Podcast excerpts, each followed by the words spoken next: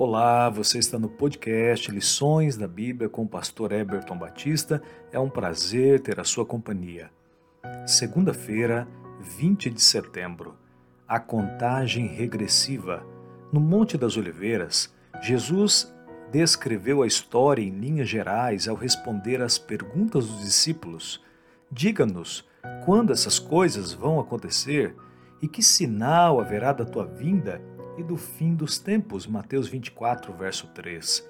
O famoso sermão de Jesus, registrado em Mateus 24, abrange a linha do tempo ininterrupta e histórica desde os seus dias até a sua segunda vinda e além.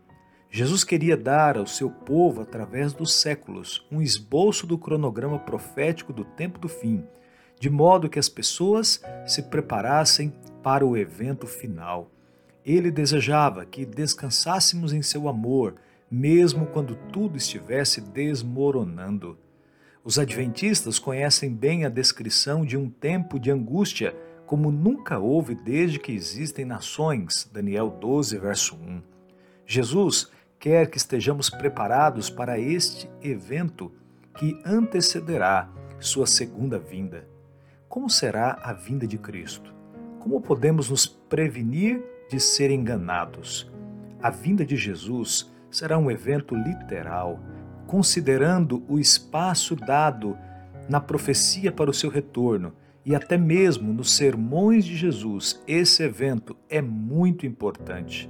A última vez em que houve um evento mundial culminante, apenas oito pessoas em todo o mundo estavam preparadas para ele. Jesus comparou a imprevisibilidade da sua segunda vinda àquele evento, o dilúvio.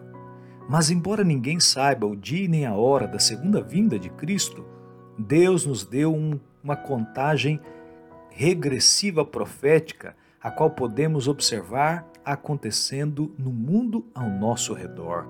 Qual é a nossa função neste drama profético?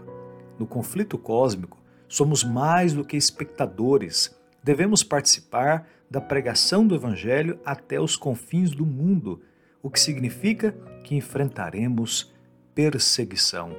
O que significa perseverar até o fim? Como fazer isto?